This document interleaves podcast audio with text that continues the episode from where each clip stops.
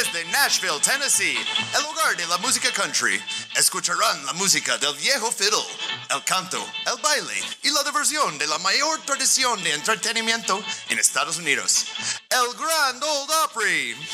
Gracias a nuestro patrocinador, el Tabaco Prince Albert. Cuatro de cada cinco médicos recomiendan mascar solo tabaco Prince Albert. Así es, el mismo sábado por la noche, el mismo espectáculo desde 1925, pero con nuestra nueva emisora de 50 mil volt 50 mil vatios, nuestra señal llega ahora desde la frontera mexicana hasta las colinas de Virginia. Y ahora es nuestra amiga y la suya, Tess. Denle una calurosa bienvenida.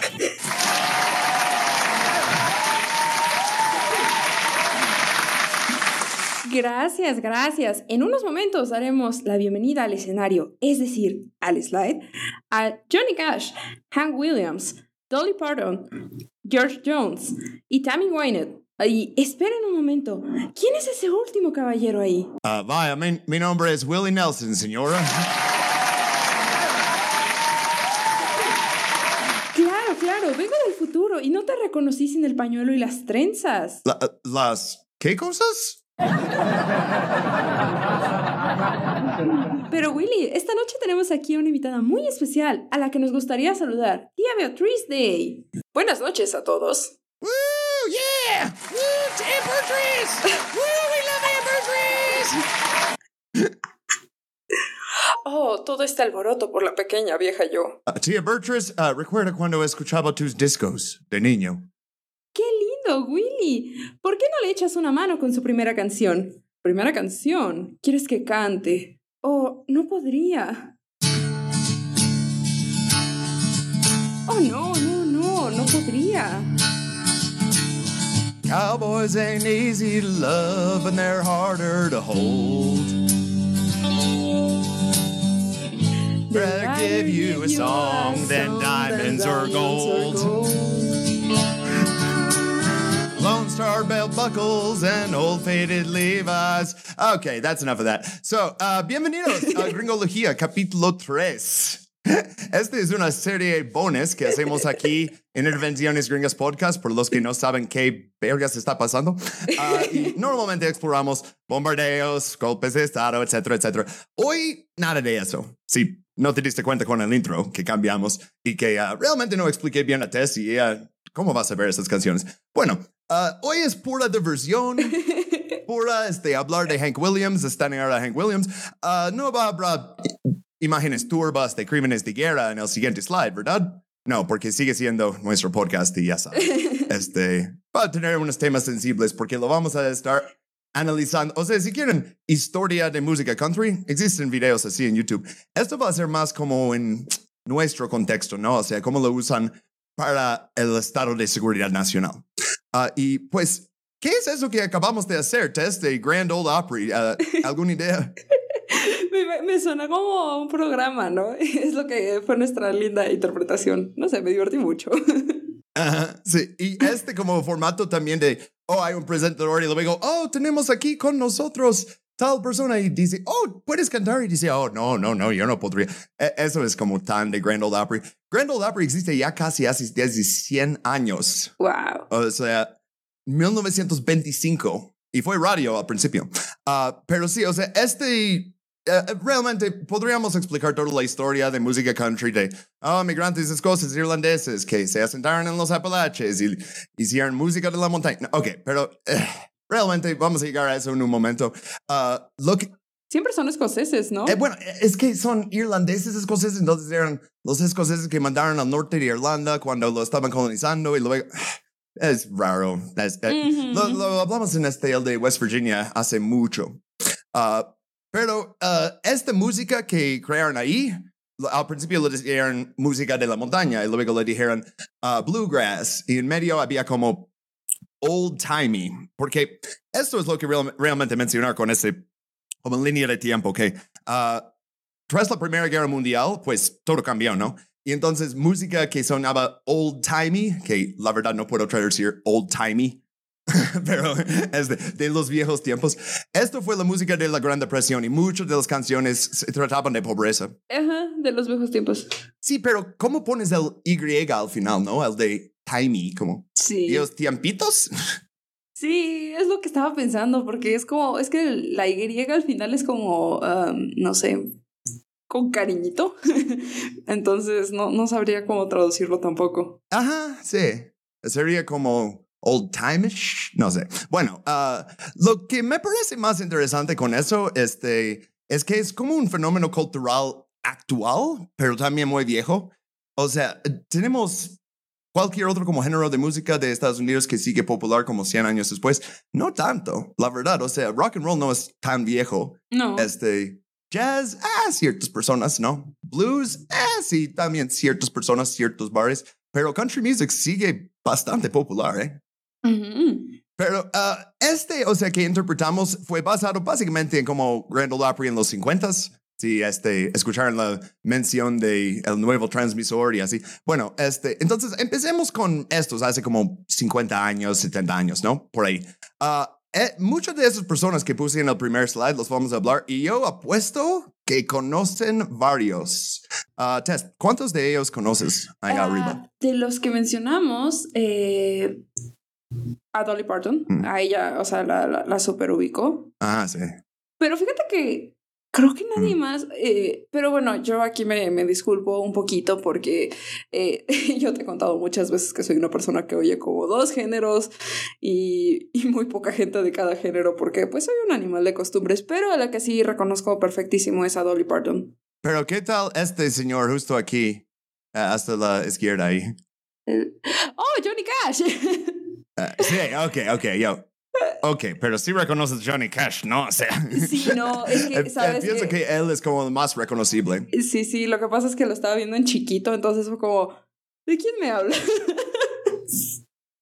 Pero no, claro, sí lo, sí lo reconozco, es más, eh, me tocó ver su película. Ay, sí, con el Joaquín Phoenix, la verdad, súper bien este. En cuanto a como biopics, ah, esos que hacen como, Es de mis actores favoritos. sí, este, estos de, de los mejores, ¿eh? Y vamos a hablar de los Carters también en un ratito, pero Johnny Cash, por los que no saben quién es Johnny Cash, si existe tal persona, es el hombre en negro, grabó 93 discos de estudio, luego como 170 sencillos, vendió 90 millones de discos.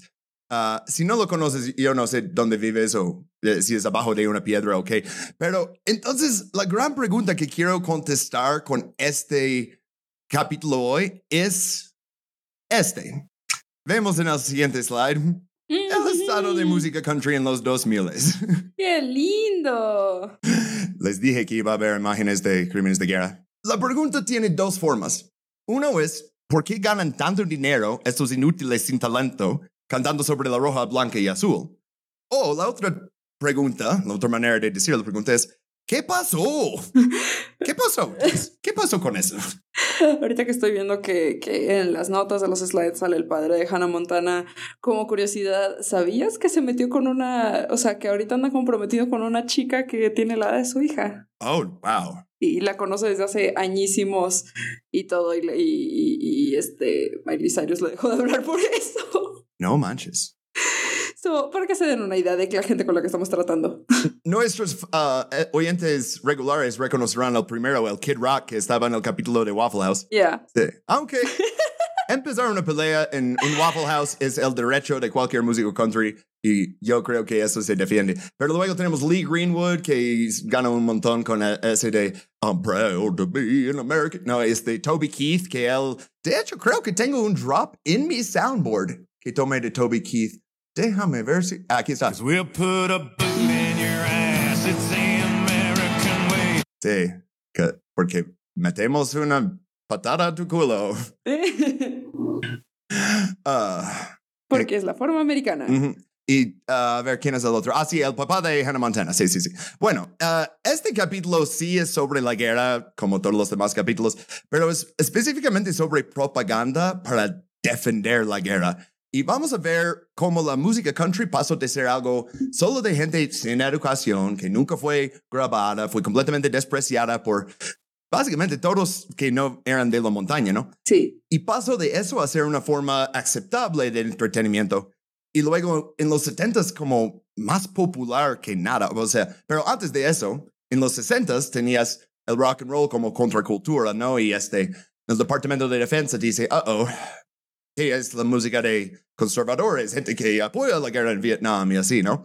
Entonces, la contracultura hippie formó a la vez que eh, música country como tomó el lugar como su, el yin a su yang, ¿no? A ser el que apoya todo, ¿no? Yeah. La oposición, ¿no? O sea, como esta cuestión de la oposición necesaria, eh, que eso nota mucho y que siempre hacen como en esta cuestión de propaganda, es como, oh, mira, aquí hay una idea que no nos gusta, eh, que surge, por ejemplo, en este caso de la música, entonces vamos a hacer algo opuesto a esa idea, ¿no? O sea, que, que, que responda, ¿no? A, a, Ah, es como una contra contracultura que realmente no es contracultura, simplemente se está oponiendo a la contracultura, pero como en su mismo terreno. sí, o sea, es eh, fuerzas de reacción, ponle, ¿no?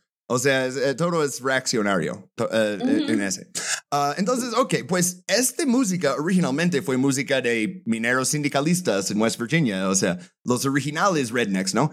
Ah, pero la versión co- corporativa, en vez de decir, oh, solidaridad es conformidad, es hay que hacer lo mismo que los demás están haciendo porque esto es lo que nosotros hacemos, ¿no? Sí, claro. Pues fíjate que, bueno, por muchos motivos, pero en este la situación empeoró con la guerra en Vietnam porque la guerra en Vietnam era muy poco popular y entonces cuando había como músicos country saliendo y diciendo, oh, sí, apoyamos esto, pues, ¿qué crees que pasó con la música country en, es- en- en esa época? O sea, fue- era muy popular. Eh, Me imagino que, que el equivalente a que les aventaran tomates encima y les mentaran la madre, ¿sabes? O sea, no, no creo que fuera muy popular.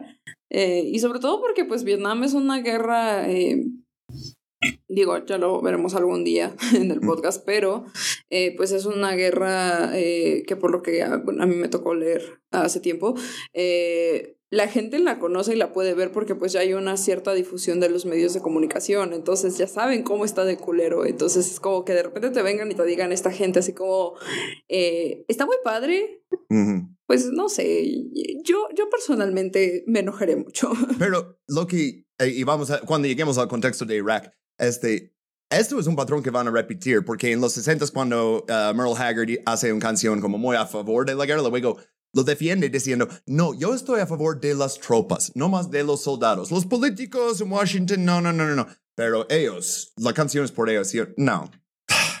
Así no funciona la propaganda, güey. o sea, Es que, es que justo es lo de, lo de, ¿sabes? O sea, esas posturas tibias que realmente sabemos que no son tibios, solamente es como, soy de derecha, pero no lo quiero decir abiertamente, ¿sabes? Exacto. Pero entonces termina la guerra, Nixon se ve este, obligado a, a renunciar y pues los ejecutivos discográficos de Nashville dicen, ¿cómo vamos a ganar dinero? Ah, pues ah, ya intentamos vaqueros cantando y todos usan el mismo sombrero.